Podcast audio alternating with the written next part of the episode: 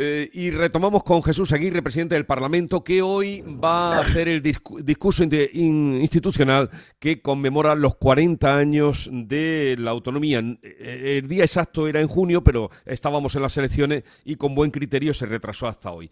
¿Qué va a decir usted hoy en ese discurso institucional? Bueno, hoy es un día, un día muy importante para el Parlamento de Andalucía. 40 años es ya una veteranía dentro de lo que es la democracia parlamentaria en Andalucía.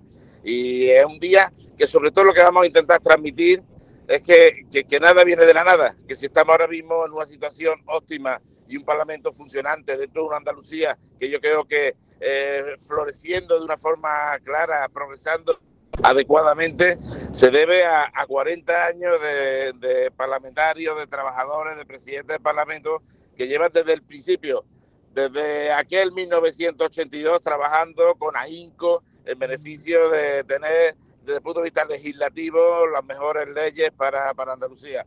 Luego, es un reconocimiento a todos los que han sido, han puesto su granito de arena para llegar a donde estamos ahora mismo, Jesús.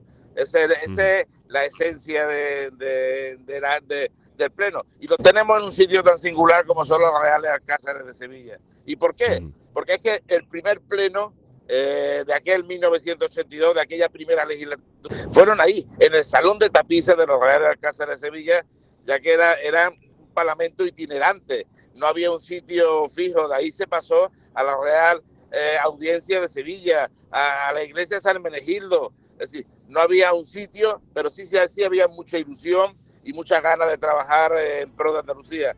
Y esa va a ser la esencia de mi discurso. Bueno, pues que tenga un día feliz, puesto que es eh, eh, también el poder se sustenta sobre los símbolos, y en este caso el poder de Andalucía. Mañana le emplazo Jesús Aguirre, porque ya vivo mal de tiempo, mañana hablamos un poquito más de este asunto. ¿Le parece? Hasta mañana y felicidades a toda Andalucía.